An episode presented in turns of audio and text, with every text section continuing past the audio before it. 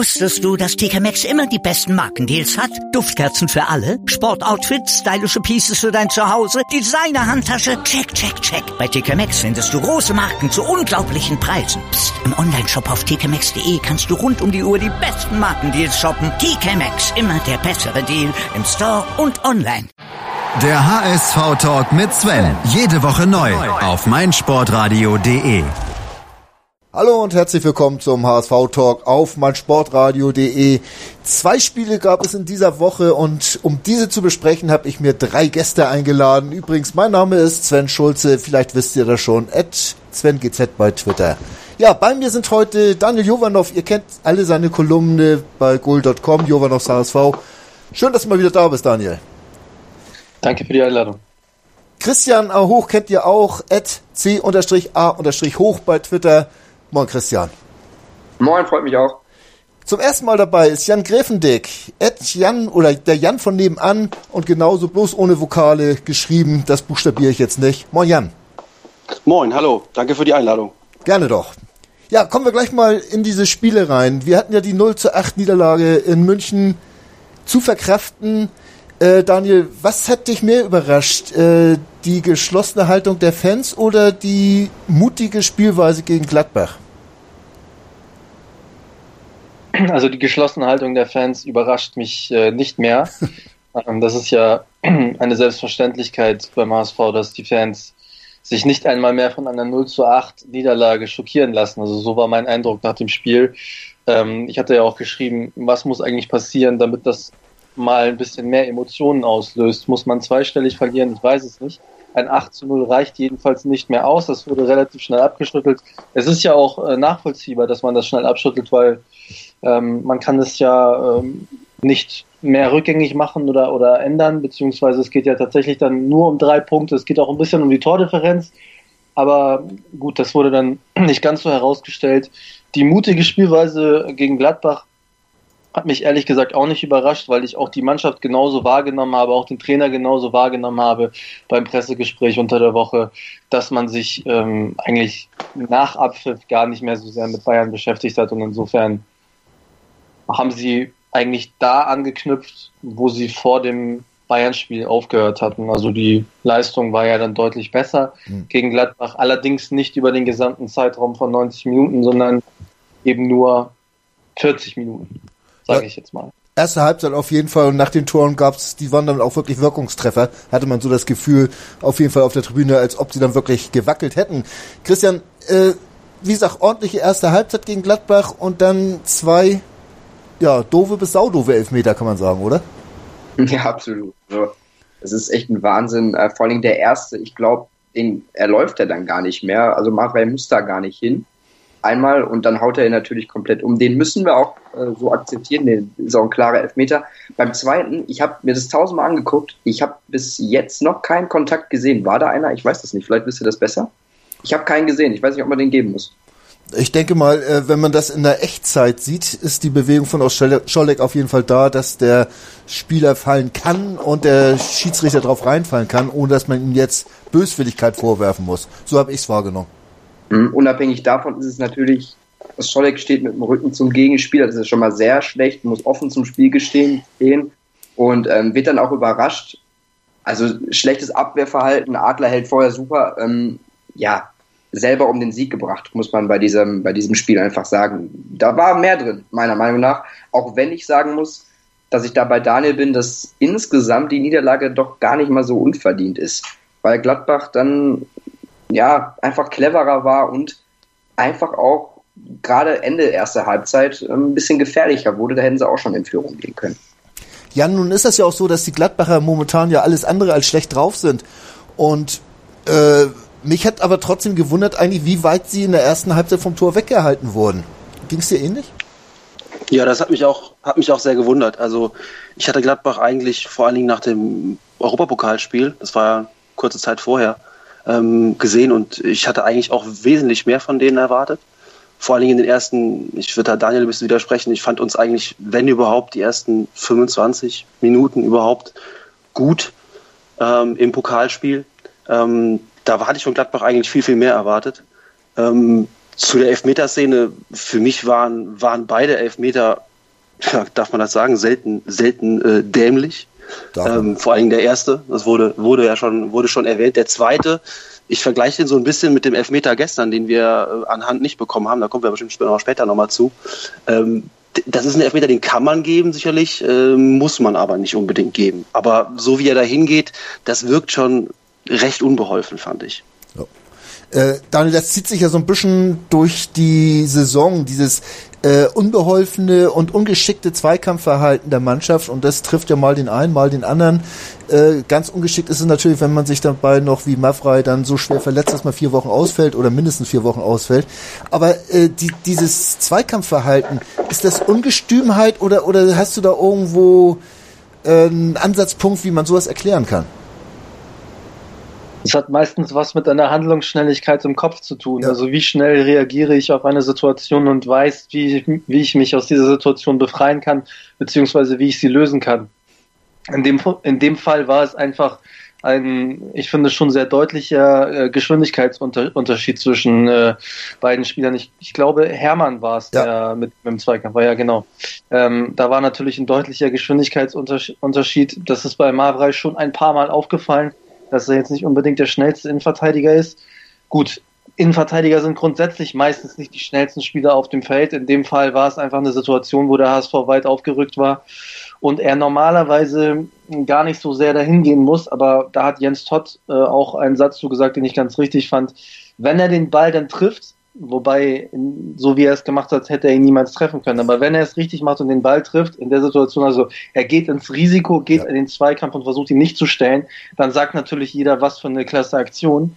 In dem Fall war es einfach, ja, den, den falschen Zeitpunkt erwischt, da in den Zweikampf zu gehen. Also ich glaube, es wäre gar nicht nötig gewesen, in den Zweikampf zu gehen. Da hat er einfach die falsche Entscheidung getroffen in genau. dem Moment. Mhm. Irgendwie nebenher laufen, blocken, äh, ja. hätte höchstwahrscheinlich gelangt.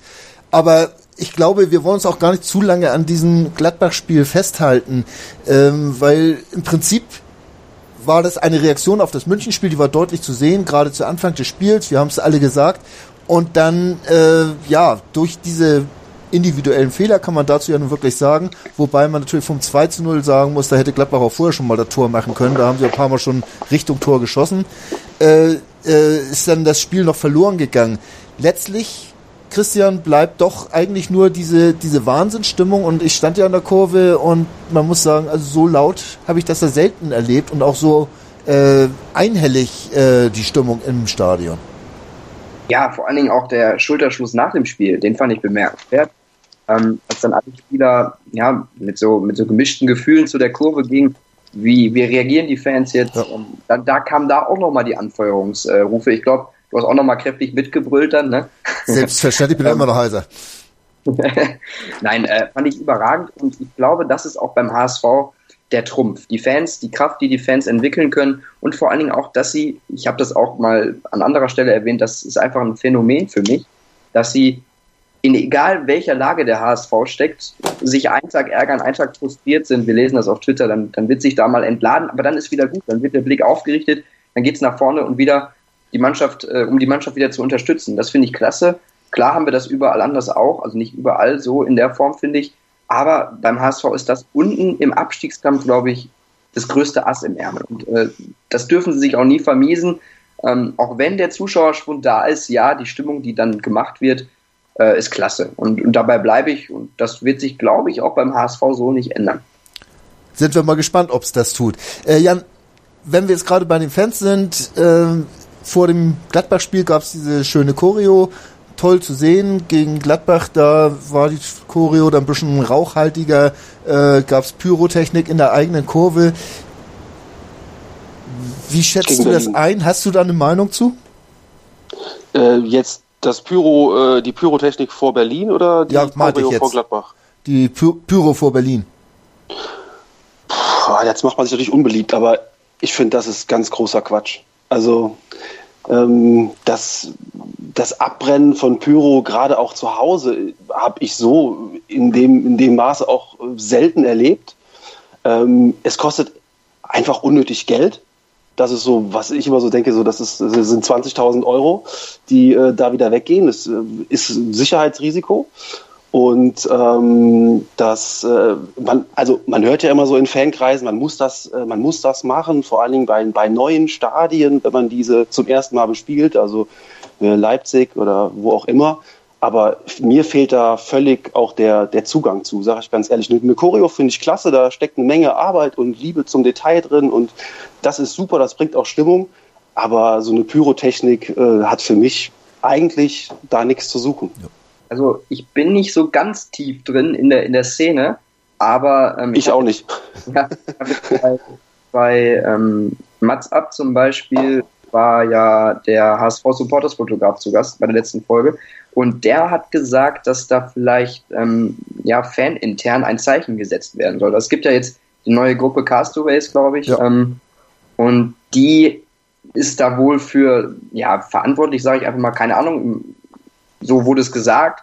Komm aus der Ecke, ja. Als, ja, soll dann als Zeichen an die anderen ge, äh, ge, ge, gegolten haben, weil sonst macht man sowas eigentlich nicht im eigenen Stadion, Pyrotechnik abbrennen. Das muss irgendwie fanintern was sein, glaube ich. Gut. Da wir keine Fans sind, geht uns das nichts an.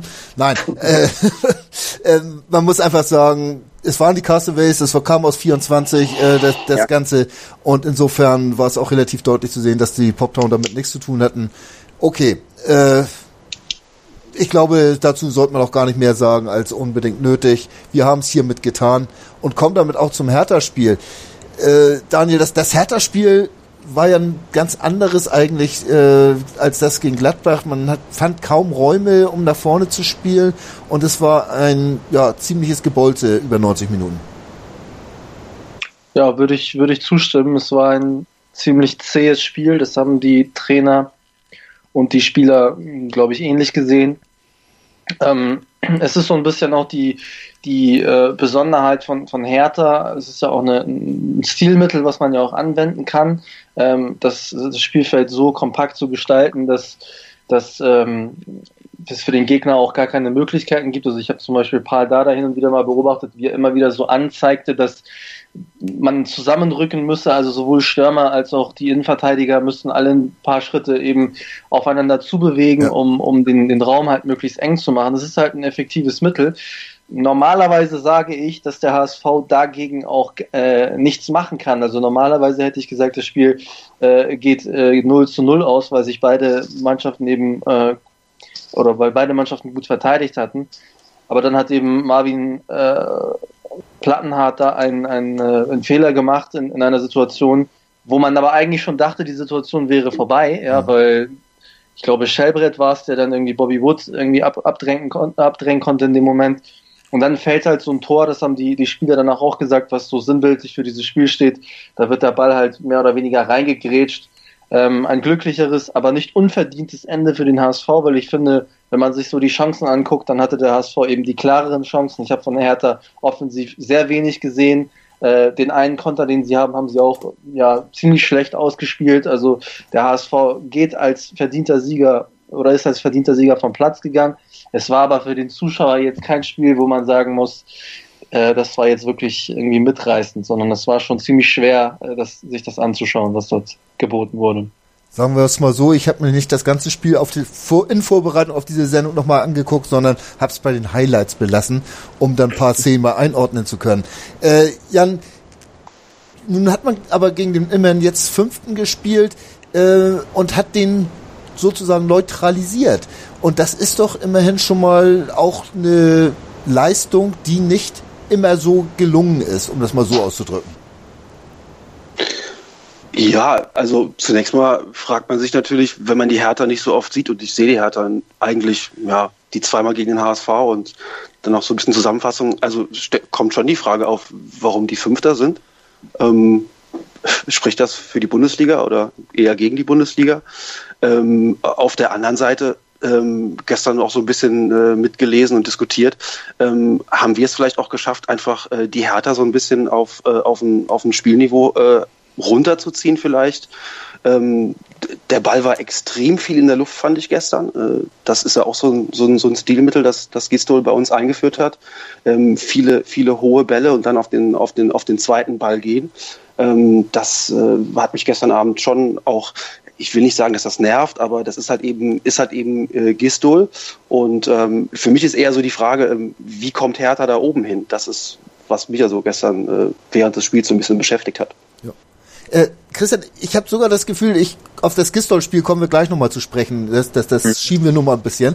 Äh, ich habe so ein bisschen das Gefühl, Christian, dass äh, diese, dieser Anti-Fußball, will ich das mal nennen, also wirklich rein auf Zerstörung, zweite Bälle gehen und dann pressen, pressen, pressen, äh, dass das so diesen klassischen Fußball wirklich kaputt macht äh, letztlich. Weil doch irgendwo die, dieses mannschaftliche Funktionieren mehr als äh, jegliche Eleganz oder, oder äh, großartige Lösung äh, zählen zu scheint. Wie siehst du das? Ja, ähm, klar, die Sache ist nur die, dass der HSV, glaube ich, kein Mittel hat, kein anderes Mittel hat als dieses destruktive Spiel. Ähm, weil wir haben es gesehen, was da versucht wurde, irgendwie einzuimpfen vor der Saison durch Bruno Labbadia in Sachen Spielkultur. Man wollte sich ja offensiv weiterentwickeln. Das hat ja gar nicht geklappt. Und dann hat sich Gistol das lange angeschaut. Da haben wir ja schon viel drüber geredet, auch wenn wir das nach hinten schieben wollen. Und hat dann gesehen, dass es mit dieser Mannschaft nicht anders geht, aktuell in der Verfassung. Und ich glaube, jetzt aus HSV-Sicht ähm, geht es jetzt um Punkte, egal wie. Und dann ist dann, glaube ich, so die Sache, ähm, dass man damit vielleicht den Fußball kaputt macht oder den ansehnlichen Fußball für den HSV im Moment zweitrangig. Trotzdem, wenn wir uns mal vom Abstiegskampf lösen, hast du natürlich recht, dass das erstens nicht schön anzusehen ist und zweitens natürlich auch ähm, ja den, den Fans nicht gefällt. Und äh, trotzdem bleibe ich dabei, dass es für den HSV nicht anders geht im Moment, weil sie es nicht anders können. Und ähm, das bringt Punkte im Moment. Also seit November zu Hause ungeschlagen. Das gibt Gistol recht mit dem, was er im Moment macht. Und äh, solange es dann die Punkte gibt, um die Klasse zu halten, ähm, dann ist es okay. Die Sache ist nur die, dass wir uns spielerisch nicht, nicht ansatzweise in den letzten Jahren weiterentwickelt haben, auch nicht letzte Saison. Die Frage ist dann auch, die, die, wo ich dir auch nochmal recht gebe, ist, wann soll das geschehen? Also wie soll der HSV nochmal anderen Fußball spielen? Ähm, da muss schon noch irgendwas passieren, da muss sich irgendwie was eingefallen, äh, da muss Gisto sich auch was einfallen lassen in Zukunft, wenn es denn gut gehen sollte. Du bist aber immer noch sehr nah beim HSV und meine Frage war ein bisschen allgemeiner eigentlich gestaltet. Ja. Ich denke mir immer, wenn so ein, so ein äh, Günter Netzer jetzt mal so äh, aus dem Tiefschlaf wieder aufwachen würde, Daniel, und würde das, den Fußball von heute sehen, der würde sich ja im Grabe umdrehen, wenn er denn schon gestorben wäre. Ähm, das ist doch so, dass, dass dieses eigentliche Fußball, mit dem ich, ich bin Kind der 70er, äh, groß geworden bin, den gibt's heutzutage nicht mehr. Es ist wirklich äh, Leichtathletik mit Ball oder oder wie wie kann man das einschätzen, Daniel? Es ist ja eine Frage, wie wir schön Fußball definieren. Da hat ja vielleicht jeder eine andere Vorstellung von. Ich habe gestern gelesen, schöner Fußball ist immer dann, wenn mein Verein gewinnt. Kann man so sehen? Muss man aber nicht so sehen. Meine Definition ist eine andere. Also schöner Fußball bedeutet für mich irgendwie Kurzpassspiel, dass man sich, dass, dass, dass die Mannschaft, dass der Ball halt viel zirkuliert, dass, dass der Ball läuft, dass man sich anspielt, miteinander Doppelpässe spielt, dass es vielleicht auch eins zu eins Situationen gibt, wo einer mal was Überragendes macht. Das ist für mich ansehnlich, das ist für mich irgendwie, da gucke ich gerne zu, das ist was Besonderes, das ist etwas, was ich auf meinen Bolzplätzen hier vor der Haustür nicht sehe. Mhm. Wenn ich aber das, äh, was der HSV bietet, vergleiche mit dem, was ich auf den Bolzplätzen hier zum Teil sehe, und ich möchte den Amateurfußballern gar nicht zu nahe treten. Es gibt auch im Amateurfußball einige Mannschaften, die ziemlich guten Fußball spielen.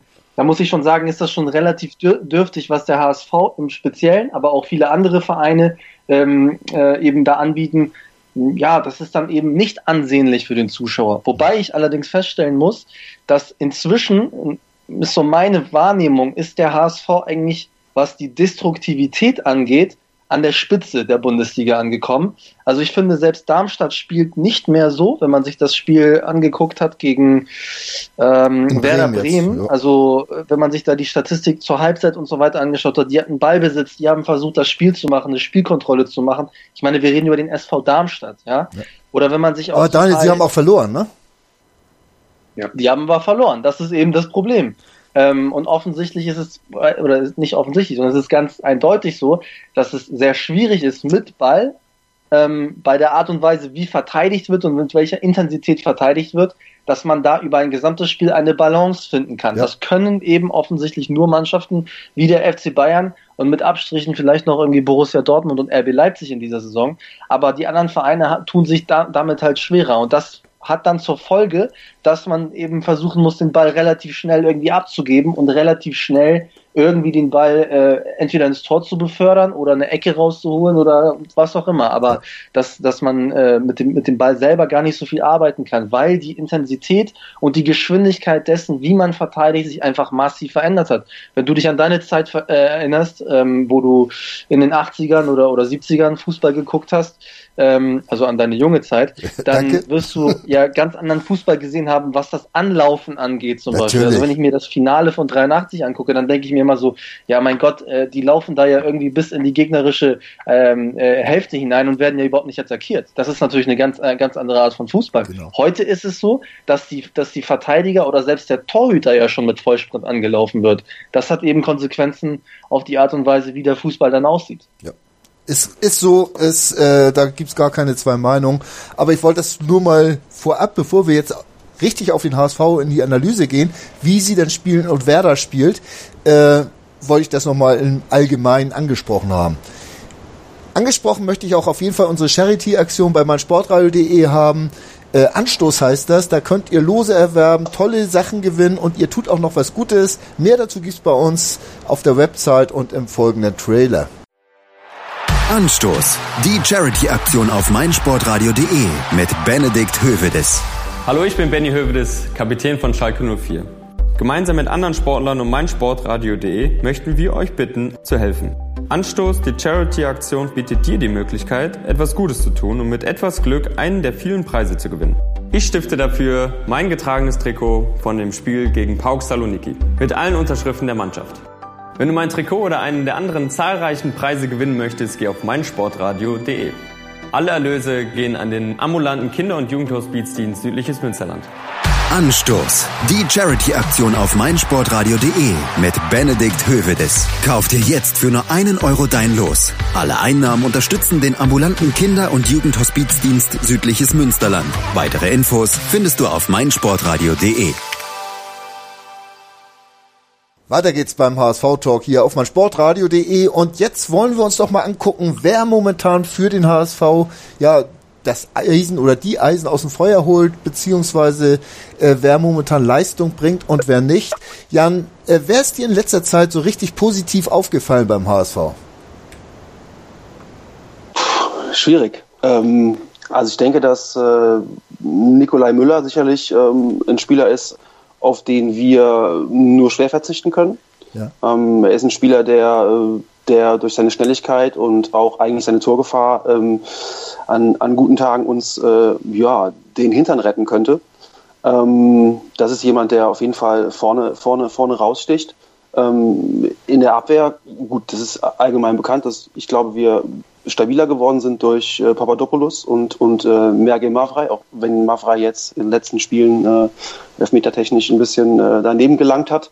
Ähm, aber so, das sind insgesamt sicherlich auch Papadopoulos als Typ einfach, der der Mannschaft sicherlich, sicherlich gut tut, der, der mitreißt, der viele äh, ja, äh, Szenen macht, die die Fans auch mitreißen, sei es eine Grätsche an der Seitenlinie, sei es anfeuern, abklatschen nach, äh, nach guten Aktionen. Ähm, ich glaube, das sind so zwei, die momentan äh, auf jeden Fall, auf jeden Fall oben rausstechen. Äh, gehen wir mal weiter in die Analyse. Die beiden, die sprechen wir bestimmt noch weiter an. Äh, Aaron Hunt, Christian. Ähm, bisschen umstritten gewesen, auch ob seiner grünen Vergangenheit oder doppelt grünen Vergangenheit kann man bei ihm ja sagen.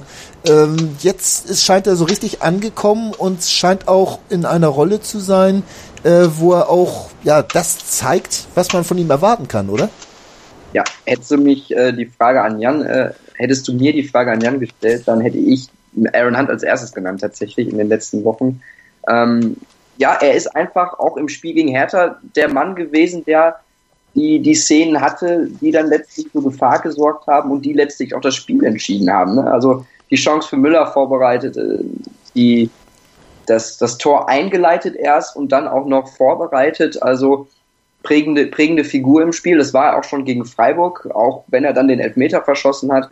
Ähm, ja, also ich finde sowieso immer bemerkenswert, beim HSV hat man immer einen so um den Februar, März rum, der dann so eine kleine Auferstehung feiert. Letztes Jahr war das für mich Artyom Rudnevs, der dann eine kleine Zeit lang einen Aufwind hatte. Äh, jetzt ist es Aaron Hunt für mich. ähm, der auch tatsächlich, du hast es angesprochen, genau das macht, was man von ihm erwartet. Kluge Pässe spielen, den Ball halten, festmachen, seine Technik ausleben lässt, nicht unbedingt ins Eins gegen Eins geht, äh, also in Sachen Sprint, ähm, sondern den Ball schnell macht, ja, schnell am Gegner vorbei spielt, auch mal einen Doppelpass spielt, dann eine Seitenverlagerung, genau das, wofür ihn damals Bruno Labbadia, glaube ich, haben wollte. Vielleicht ist er jetzt erst auf dem Level angekommen, wo man ihn schon immer hatte. Ähm, er tut der Mannschaft, der Mannschaft aktuell richtig gut, äh, belebt das Spiel offensiv, technisch. Also macht Spaß, ihm zuzusehen. Ähm, ist dann natürlich die Frage, ob er das langfristig zeigt. Ne? Also wir hatten das auch schon immer so, bei Rutners war es ja dann auch so, dass er eingebrochen ist. Das ist jetzt wirklich die Frage, ob er nachhaltig ist, ob er das so weitermachen kann. Ich sag mal so, wenn ihn Gistol weiter schleift, äh, wenn er verletzungsfrei bleibt, dann könnten wir vielleicht noch ein bisschen Spaß haben. Vielleicht spielt er auch für einen neuen Vertrag. Wobei natürlich sollte man sich da jetzt nicht der Illusion hingeben und sagen, nur weil er jetzt drei, vier gute Spiele gemacht hat und dann wieder nicht, ihm einen neuen Vertrag zu geben. Ne? Tja, wann soll man es denn machen, wenn er drei schlechte macht? Dann brauchen wir nicht so viel zu zahlen. ist natürlich immer schwer, ist ganz klar, Christian. Ich weiß, was du meinst. Daniel, äh, siehst du das ähnlich, dass, dass Aaron Hunt momentan derjenige ist, der so ein bisschen heraussticht? Oder ist das, bist du auch eher bei Jan, dass es ein Müller oder Papadopoulos ist? Also ich habe lange Zeit beim HSV in den, oder in den vergangenen Jahren hatte ich so aus meiner persönlichen Empfindung heraus ähm, keinen wirklichen Lieblingsspieler äh, beim HSV irgendwie identifizieren können. In dieser Saison gibt es wieder einen und das ist Bobby Wood. Ich finde, Bobby Wood ist ein Spieler, der ähm, unglaublich fokussiert ist, bei dem man wirklich auch das Gefühl hat, der möchte die nächste Karrierestufe auch erreichen. Die wird mit Sicherheit nicht lauten, äh, langfristig beim HSV zu bleiben, weil dazu ist er tatsächlich einfach zu gut. Aber wenn ich mir auch angucke, die Statistik jetzt gegen, äh, gegen Hertha, da gehört er zum zweikampfstärksten Spieler, beziehungsweise er hat die meisten Balleroberungen für den HSV ähm, äh, gemacht, beziehungsweise äh, am, am, häufigsten den Ball ge gewonnen für die Mannschaft als Stürmer, ist schon eine sehr beeindruckende äh, Leistung auch für jemanden, der normalerweise ja Tore schießen will. Und ich finde von seiner gesamten Präsenz her, wie er den Körper reinstellt, mit welcher Geschwindigkeit er auf den äh, Torhüter zuläuft oder auf die auf die gegnerischen Spieler zuläuft. Und manchmal ähm, glaube ich sogar, wenn ihm dann noch ein bisschen, also es fehlen ihm nur noch so ein paar Prozente, manchmal in ein paar Aktionen, dann kann er auch mal so zwei, drei Leute auf einmal aussteigen lassen. Ich glaube, das gab es am Anfang des Spiels, gab es so eine Situation, ja. die, äh, die so ähnlich war. Da hätte er sogar zwei, drei Leute einmal so aussteigen können. Dann, dann macht er auch mal ein völlig abgefahrenes Tor. Ähm, also er ist für mich wirklich eine, eine, die beste, die beste Verpflichtung des HSV in den vergangenen zweieinhalb Jahren. Also der wird mit, mit, mit Sicherheit, wenn nicht in diesem Sommer, dann im, im nächsten Sommer für eine ziemlich hohe Summe ähm, auf die Insel wechseln, prognostiziere ich. Werden wir sehen, also das muss ja nicht unbedingt sein, dass er dann gleich wieder weg ist, nur weil er ein bisschen gut spielt. Ähm, Jan, du hast eben Papadopoulos angesprochen, äh, auch ob seiner offensichtlichen äh, Mentalitätseigenschaften, die er mitbringt. Äh, Wäre das nicht eigentlich ein, eine Normalität, also auch dieses Anfeuern, Abklatschen, von dem du geredet hast, äh, für einen jeden Spieler? Ja, aber ist es ja, ist es ja offensichtlich nicht. Also ich kann mich, ich kann mich nicht erinnern, dass wir ähm, einen, einen Spieler in den letzten, in den letzten Jahren hatten mit so einer, mit so einer klaren, ähm, äh, positiven Körpersprache, der wirklich immer äh, ja applaudiert, klatscht. Ich meine, klar, jetzt kann man sagen, ja, was, was bringt das? Aber es ist schon auch ein Zeichen nach außen. Ähm, Holtby macht das auch, aber ich finde, da stimmen oft die, die, die, die Relationen nicht so. Aber bei, bei Papadopoulos habe ich schon das Gefühl, dass, dass, das, dass das echt ist und das wirkt auch überzeugend und ähm, es ist anscheinend keine Selbstverständlichkeit, weil gerade dieses Lethargische war schon was, was so in, in, in, in vielen Spielen des, der letzten Jahre aufgefallen ist, gerade auch in der Abwehr. Ähm, und da finde ich schon, dass, dass er da äh, Zeichen setzt, auch durch, auch durch, durch, durch offensichtliche Grätschen und solche Aktionen, wo das Publikum einfach auch aufwacht. Ähm, da tut er der Abwehr und auch der, der gesamten Mannschaft eigentlich schon gut, finde ich. Ja. Äh, Christian, du hast eben äh, über Hand so ein bisschen philosophiert. Äh, Daniel hat einen Lieblingsspieler, der heißt Bobby Wood. Hast du jetzt auch jemanden, der für dich äh, schon seit längerer Zeit raussticht, außer Aaron Hunt? Na, ich habe ja auf, auf, auf, Aaron Hunt abgespielt, ähm, weil du mich direkt ja, gefragt genau. hast. Ähm, trotzdem Also Lieblingsspieler, muss ich ganz ehrlich sagen, damit tue ich mich echt schwer. Das war damals so, wo ich, wo ich noch ein bisschen kleiner war, ich bin ja auch noch nicht ganz so alt, ähm, war das ein, war das ein Raphael van der Vaart in seiner ersten Zeit beim HSV. Da, den hatte ich auch wirklich auf dem Trikot und auch ein Ivica Olic dann noch. Äh, aber danach hatte ich niemanden mehr, weil, na, ich weiß nicht, es, es war halt keiner, der begeistern konnte. Und es ist auch jetzt nicht. Ne? In so einer Lage ist es jetzt sehr schwer, vom Lieblingsspieler zu sprechen. Ich finde einfach ähm, sympathisch tatsächlich auch Kyriakos Papadopoulos, dem kauft man das auch irgendwie ab, auch wenn er irgendwie so wirkt, als, als fehlt am Platz in Mediengesprächen oder so, aber dann kauft man manche Dinge einfach ab, dass er, das ist authentisch und das macht Spaß und das macht natürlich auch dem Publikum Spaß. Ich persönlich habe jetzt aber niemanden, der, der, wo ich wirklich sage, für den gehe ich beim HSV ins Stadion. Ähm, ja, vielleicht ändert sich das nochmal, ne? Also klar, man, man fiebert mit den allen mit. Aber so wirklich einen einzigen, wie gesagt, ich bleibe bei Thunderfahrt bei mir damals früher. Das hat sich auch bis heute nicht geändert. alles in Ordnung. Äh, ich habe auch jemand, für den ich ins Stadion gehe und mit denen stehe ich dann immer in der Kurve zusammen. Genau. Äh, das sind eigentlich ja. so die Leute, wegen denen ich ins Stadion gehe. Wer mir aber aufgefallen ist und von dessen Entwicklung ich eigentlich relativ begeistert bin, das ist Gideon Jung, Daniel. Würde mich deine Einschätzung mal äh, interessieren. Gerade gestern, als er jetzt wieder in die Innenverteidigung zurück musste und ich hatte auch so das Gefühl, sich die Hertaner so auf seine Seite so ein bisschen orientiert hatten, ihn als vermeintliche Schwachstelle ausgemacht hatten. Vielleicht hatten sie auch nur Angst vor Papa man weiß es nicht. Aber wie, wie schätzt du ihn ein, Daniel? Ich glaube, Gideon hat eine Entwicklung auch dahingehend gemacht, was seine Persönlichkeit betrifft. Also während er am Anfang noch ähm, relativ zurückhaltend wirkte und fast schon schüchtern, erlebt man ihn jetzt viel häufiger auf dem Platz, wie er auch mal dem Gegenspieler ein paar Worte zuwirft oder auch mal den, den äh, keine Ahnung, den Schiri-Assistenten auch mal ein paar Worte irgendwie entgegenbringt. Also durchaus viel mehr Aktivität, mhm. ähm, was, was die ganze Ausstrahlung angeht.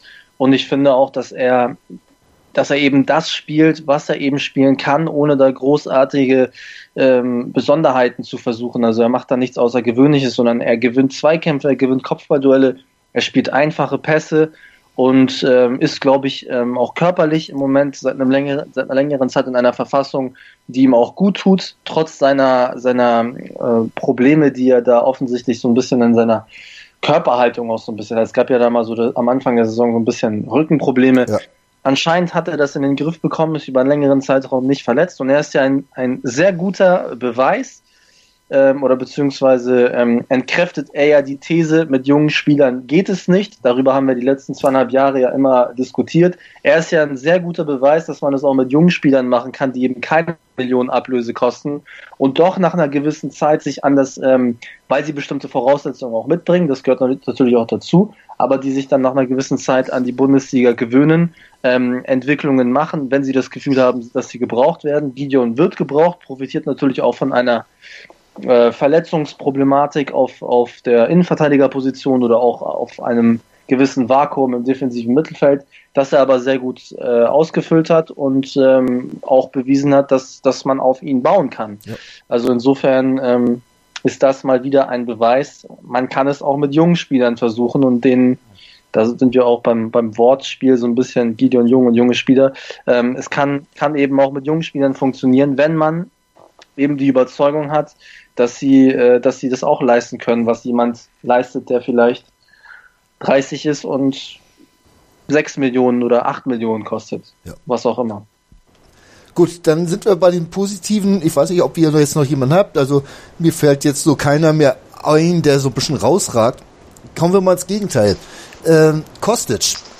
Jan, äh, ist er immer noch nicht angekommen. Also mir wurde er ja eigentlich verkauft als ein feilschneller Spieler. Ich habe ihn gestern gesehen in seinen Sprintduellen, da war er meistens zweiter Sieger. Also was ist mit dem Bengel los? Hast du da eine äh, Erklärung? Schwierig. Also zum einen gibt es ja auch oftmals so die, die Theorie, ähm, Spieler, die so eine hohe Ablöse kosten, die leiden dann unter dieser Ablöse. Ich glaube, das ist den Profis eigentlich relativ egal, was sie gekostet haben. Die äh, kümmert das eigentlich, glaube ich zumindest nicht.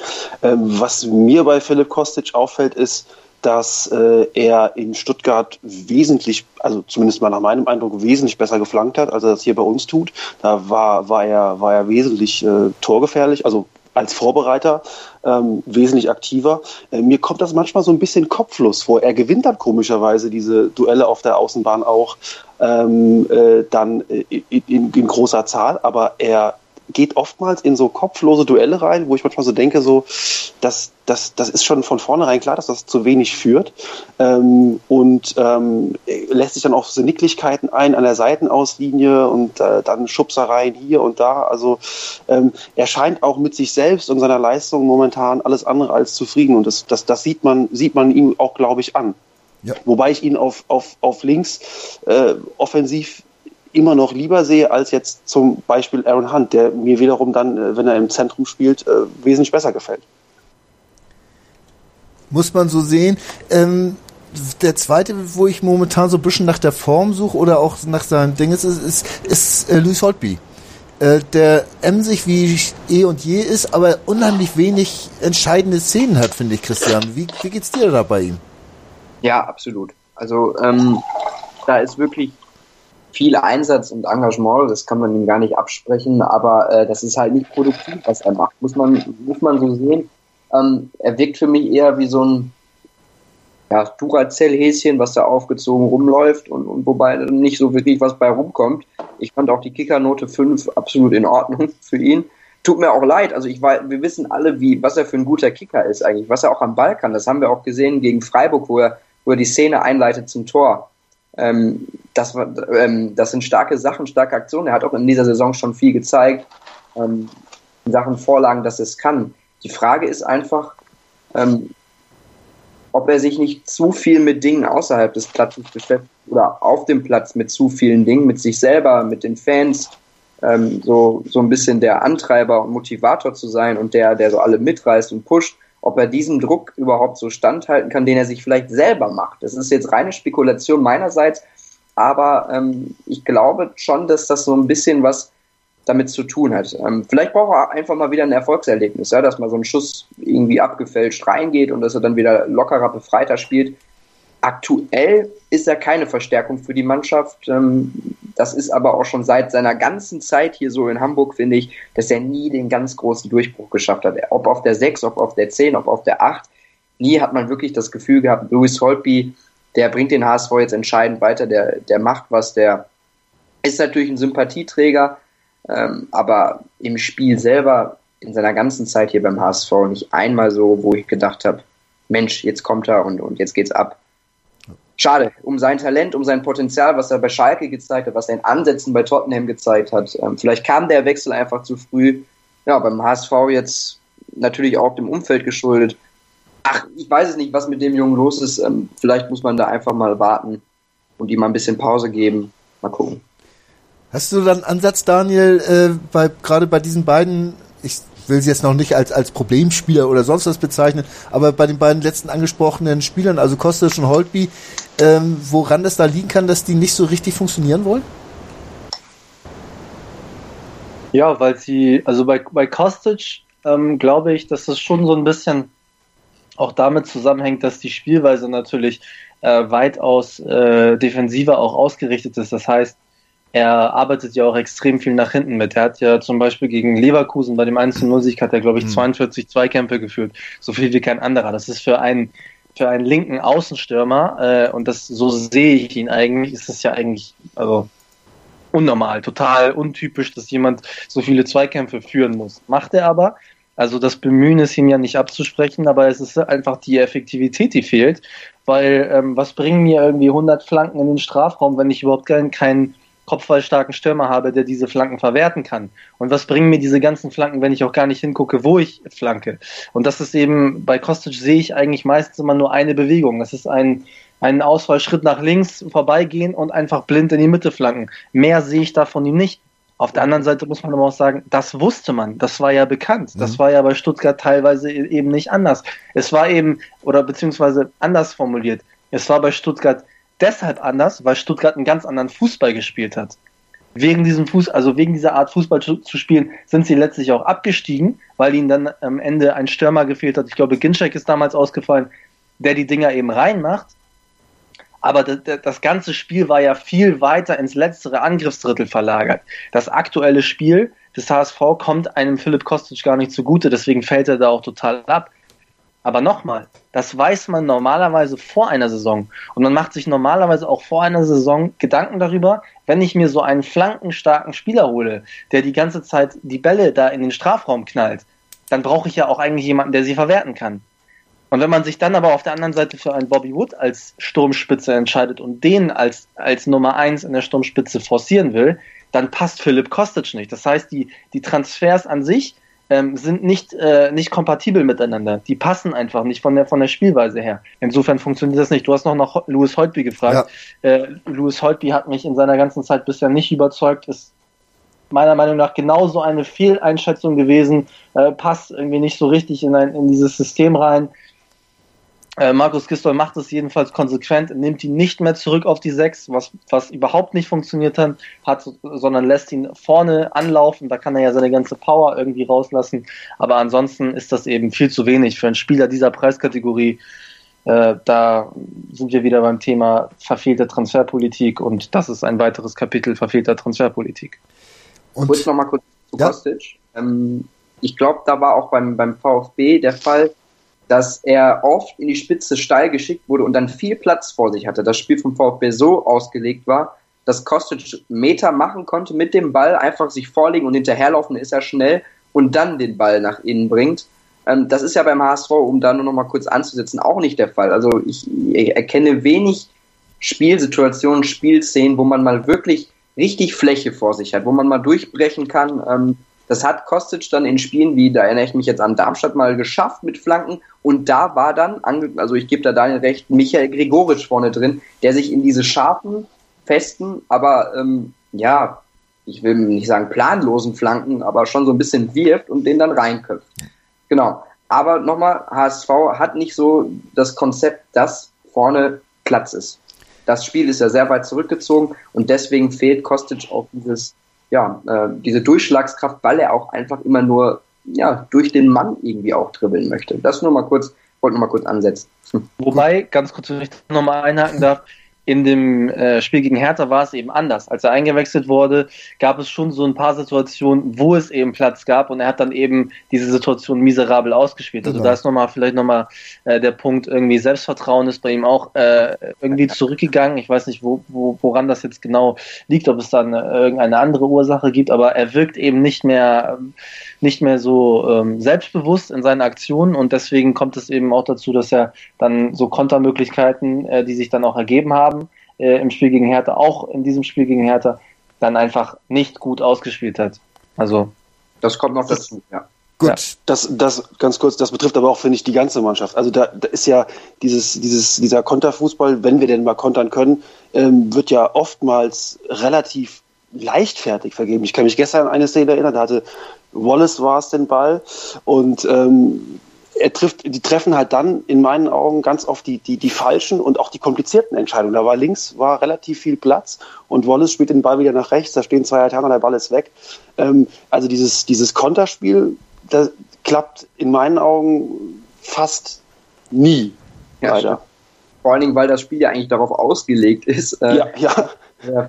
Äh, und vor allen Dingen, das, der, das Tor war für mich eigentlich, also die Szene vor dem Tor war für mich auch fast geklärt. Ne? Hand spielt eigentlich einen schlechten Pass auf Wood. Ja. Der dann wieder mit seiner Zweikampfstärke den Ball zurückholt und dann zur Hand zurückspielt. Also ich gebe dir recht, die Pässe nach vorne in die Tiefe und auch in den gefährlichen Zonen, vor allen Dingen ähm, sind stümperhaft und fehlerhaft. Ähm, und die kommen auch oft nicht an. Äh, und das bringt natürlich dann auch nochmal Verzweiflung rein. Also gerade deswegen hat der HSV dann teilweise auch in so Spielen wenig Chancen. Ja, das liegt aber in meinen Augen zumindest, also es sind dann oftmals auch relativ leichtfertig vergebene Dinge, wo ich sage, da, da, springt der Ball bei der Annahme drei Meter weg oder so.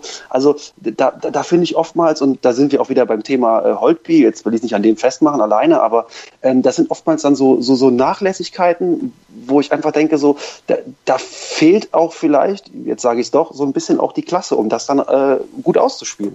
Total, ja. Und natürlich dann auch die, die Unbeschwertheit, die Lockerheit in solchen Spielen. Ne? Das ist, dürfen wir natürlich auch nicht vergessen. Also wir gewinnen ja wenigstens, also so ein Spiel wie gegen Hertha und das ist doch schon mal immerhin was. Und ich glaube, wir machen nach einem kurzen Break mal die Stippvisite beim Trainer. Anstoß. Die Charity-Aktion auf meinsportradio.de mit Benedikt Hövedes. Hallo, ich bin Manuela Schmermund und bin Paralympicsiegerin im Luftgewehrschießen und auch Gewinnerin weiterer Medaillen bei diversen Spielen. Gemeinsam mit anderen Sportlern und meinsportradio.de möchten wir euch bitten zu helfen. Ich stelle hierfür ein wunderschönes blaues Schwitzerhandtuch zur Verfügung, was ich bei mindestens vier der letzten fünf Spielen benutzt habe und was noch mit echtem Schmermi-Schweiß getränkt ist. Und dazu noch ein total schönes Maskottchen von London, den Mandeville. Ihr werdet euch sicherlich an das Einäugige etwas erinnern. Oder gewinne einen der zahlreichen anderen Preise unter anderem vom ersten FC Köln. Macht mit, denn jedes Los hilft und erhöht gleichzeitig eure Gewinnchancen. Anstoß. Die Charity-Aktion auf meinsportradio.de mit Benedikt Hövedes. Kauf dir jetzt für nur einen Euro dein Los oder spende direkt. Alle Einnahmen unterstützen den ambulanten Kinder- und Jugendhospizdienst Südliches Münsterland. Weitere Infos findest du auf meinsportradio.de. Ihr hört den HSV-Talk auf meinsportradio.de. Mein Name ist Sven Schulze und heute habe ich Daniel Jovanov, Christian Hoch und den Jan Gräfendick zu Gast. Und wir haben die Mannschaft jetzt mal durchgekaut und auch die Spielweise. Und die Spielweise liegt natürlich zum großen Teil am Trainer. Und man hat ja jetzt gerade auch im Interview mit Jens Todd gehört, äh, dass man zwar in Gesprächen ist, aber es noch nichts zu vermelden gibt, von wegen Vertragsverlängerung. Ähm, Daniel, wie siehst du Gistol als Trainer? Bringt er den HSV weiter? Bringt er ihn dorthin, wo er hingehört? Also äh, von seiner von seiner äh, Spielauffassung her? Oder siehst du ihn da auch noch größere Mängel? Ähm, grundsätzlich würde ich dem zustimmen, was Christian vorhin gesagt hat. Er spielt oder er lässt eben das spielen, was dieser Kader umsetzen kann, was er gelernt hat, mit ein paar Verfeinerungen, was äh, das Direktspiel angeht, äh, vorne und das Herausspielen von Chancen. Da hat sich der, der HSV ein wenig verbessert. Ähm, Im Moment scheint es so zu sein, als würde die aktuelle Punkteausbeute und der Punkteschnitt von Markus Gistol dazu ausreichen, um sagen wir mal 36, 37 Punkte, also wenn wir bei dem Punkteschnitt bleiben, 36, ja. 37 Punkte rausholen, das dürfte am Ende äh, da, dazu reichen, vielleicht Platz 15 oder vielleicht auch sogar Platz 14 zu erreichen. Also im Moment äh, sehe ich den HSV jetzt nicht so, dass er irgendwie großartig ähm, zusammenklappt. Also nicht einmal ein 0 zu 8 bringt ihn dazu, irgendwie zusammenzuklappen, sondern es geht dann eigentlich ähm, genauso weiter wie vorher, äh, dass man, dass man da an die Leistung anknüpfen konnte, die man da gezeigt hat.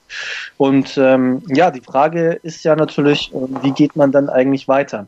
Und da ist, glaube ich, der, der groß, das, das, da treffen zwei unterschiedliche Interessen aufeinander. Da ist zum einen das Interesse des Trainers, der deutliche Defizite in der Kaderzusammenstellung und der Qualität einzelner Spieler erkannt hat. Um diese Veränderungen vorzunehmen, braucht er sehr viel Geld, braucht er viele Neuverpflichtungen äh, auf, auf unterschiedlichen Positionen. Das bedeutet, man muss den Weg über Kühne gehen. Das, das, äh, der andere Punkt oder der andere, das andere Interesse, das andere Lager ist der neue Vereinsboss äh, Heribert Bruchhagen, der in jedem seiner Interviews betont, der HSV müsse autark arbeiten und Klaus-Michael Kühne dürfe nicht die Lösung aller Probleme sein.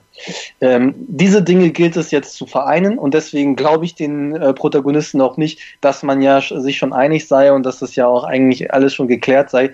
Ich glaube, ich glaube das nicht, weil wenn es so wäre, dann könnte man den Vertrag ja unterschreiben. Äh, das sind die beiden Punkte, die irgendwie miteinander verknüpft werden müssen. Und es wird für mich sehr spannend zu beobachten sein, welche Partei sich am Ende durchsetzt. Ist es die Partei Konsolidierungskurs oder ist es die Partei Kader mit sehr viel Geld umgestalten, um eine signifikante Verbesserung herbeizuführen? Ähm, um einmal nachzuhaken, Daniel, äh, siehst du die Chance, dass auch wenn der äh, Konsolidierungskurs eingeschlagen werden soll, äh, dass dann trotzdem Gistol als Trainer bleibt? Es ist schwierig. Ich finde das ein bisschen schwierig, weil ich glaube, wenn man sich so ein bisschen auch zurück äh, äh in die Lage damals, als er den Vertrag unterschrieben hat, hieß es ja auch, er hätte ähm, darauf gepocht, nur einen äh, Einjahresvertrag zu unterschreiben. Mhm. Auch so ein bisschen im Hinblick darauf, was tut sich eigentlich in diesem Verein, wie bewegen sich, was für Strömungen gibt es, welche Möglichkeiten habe ich und so weiter und so fort. Ich glaube nicht, dass Markus Gistol hier beim HSV äh, der 48. Trainer sein will, der scheitert, sondern der möchte schon irgendwie, wenn er dann hier rausgehen muss, dass er dann anders rausgeht. Entweder selbst rausgeht oder dann irgendwie rausgekauft wird von einem anderen Verein oder wie auch immer, aber nicht entlassen wird. Mhm. Und ich denke schon, dass eine Gefahr besteht, die ist ihm ja auch bewusst, die war auch Bruno Labbadia bewusst, wenn er nicht die Spiele bekommt, die er haben will, dass er nicht den Spiel, nicht das, äh, den Spielstil durchsetzen kann, den er, den er eigentlich durchsetzen lassen will und dann eben auch nicht vorankommt in der Liga. Und dann muss er sich eben die Frage stellen, okay, ist es dann noch die richtige Aufgabe für mich oder gehe ich dann im Sommer nicht vielleicht zu einem anderen Verein und bin dann aber wenigstens hier sauber beim HSV rausgegangen, ohne entlassen worden zu sein, sondern eben selbstbestimmt. Ich gehe aus der, aus der Vordertür, habe meine Mission erreicht mit dem Klassenerhalt und gehe dann zu einem Verein, der mir eben das bieten kann, was ich eben brauche, mhm. weil der neue Vorstandsvorsitzende einen anderen Weg einschlagen möchte. Ob er den letztendlich durchzieht, ist ja dann eben die nächste entscheidende Frage. Beim Wallacey-Deal ist er ja schon mal erheblich von seinen eigenen Prinzipien abgerückt. Damit hast du mir meine nächste Frage schon mal vorweggenommen. Ja, nämlich genau das ist es. Konsolidierungskurs, wenn man im Winter mal für drei Spieler schlappe, äh, was waren das jetzt, 12 Millionen, 13 Millionen äh, mit, mit der Leihgebühr für Papadopoulos ausgibt, kann man ja nicht unbedingt von Konsolidierungskurs sprechen. Nö, in keinster Art und Weise. Da sind wir auch weit von entfernt. Und ähm, ich sehe auch, dass wir im Sommer vor dem, weiß ich nicht, ist es der 17. oder 18. Umbruch, vor dem wir dann stehen. Und ähm, die Frage, die der Verein sich einfach stellen muss oder die wir uns stellen müssen, ähm, ist einfach, äh, in welche Richtung will ich gehen? Will ich, will ich weiterhin äh, von, von Herrn Kühne äh, abhängig sein und äh, will, will diesen Kurs weiterfahren? Ähm, oder versuche ich im Sommer wirklich mal ähm, äh, das Konzept mit, ja, junge Spieler ist immer so ein Allgemeinplatz. Ähm, die äh, fallen ja auch nicht einfach einem vor die Füße. Da muss man, braucht man ein Scouting-System. Ähm, da muss man ähm, auch äh, viel für tun über Jahre hinweg. Ähm, will ich, will ich diesen Weg gehen mit, mit, mit jungen Spielern oder weiterhin eben auf, auf das Geld vertrauen und dann eben im Winter mal eben, ähm, Wallacey bestimmt ein toller Spieler, aber ich habe mir bei diesem Transfer ehrlich gesagt äh, an, den, an den Kopf gefasst. Und auch bei, auch bei bei Papadopoulos. So toll ich den jetzt auch gerade eben, ähm, oder so toll ich ihn auch finde und so toll auch seine, seine Spielweise bisher ähm, sicherlich auch äh, ein, zwei Punkte gebracht hat. Aber ähm, man muss sich halt schon fragen, ähm, ist das der Weg in die Zukunft, dann im Winter für, für viel Geld jemanden auszuleihen? Dann wird nach drei Spielen diskutiert, bekommt er jetzt auch im Sommer dann einen, einen neuen Vertrag, wird er also gekauft? Ähm, oder versuche ich eben mal den anderen Weg zu gehen und zu sagen, ich äh, trenne mich eben von, von vielen, vielen Spielern, die auch viel verdienen. Giroud, Diekmeyer, Holtby, Lasogga, keine Ahnung. Ähm, und, und, und versuche eben mit einer neuen, jüngeren, unverbrauchteren Mannschaft, ähm, die in meinen Augen ja auch nicht viel schlechter dastehen würde, ähm, diesen Weg zu gehen. Tja, ist die große Frage. Christian, entscheidet sich nachher im Sommer am Papadopoulos-Transfer, ob er zustande kommt oder nicht, äh, vielleicht auch so die äh, weitere Herangehensweise des HSV?